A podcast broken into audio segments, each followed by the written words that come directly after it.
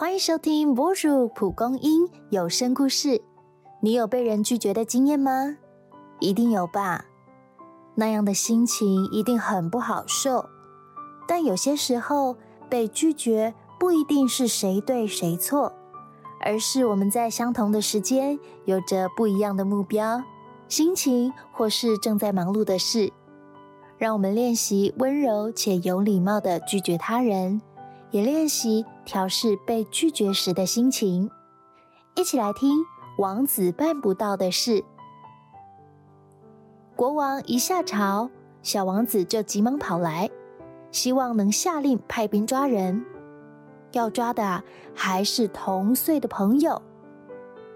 小王子气急败坏的描述，自己都登门邀请，还要赠送珍藏的玩具，只希望朋友能一起玩足球。但他说想要一个人画画，他没把我当朋友，也不尊重我这个王子，他不该拒绝我，他为什么要讨厌我？在王后的安抚下，小王子不情愿的回房休息，整天闷闷不乐。晚上，国王为小王子讲床边故事，小王子说：“这故事我听过了。”可不可以换别的呢？国王却问：“我好喜欢这个故事啊，你为什么不一起听呢？你是不是讨厌我？”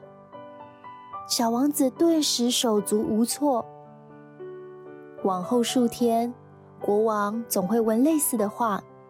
小王子想吃饭，但国王想吃面食。还有，小王子要写功课。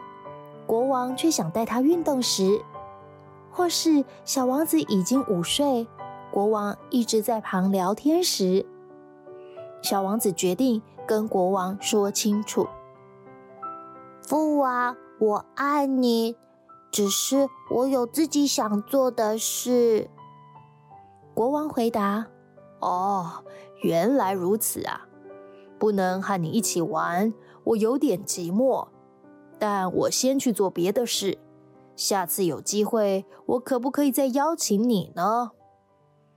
小王子点点头，两人都露出笑容。某天，小王子再度邀请朋友踢足球，朋友还在准备明日的小考，又拒绝了他。但他带着笑容，独自到一旁练习起踩球、拉球。那副姿态，仿佛又成长几岁，学会了自信与包容。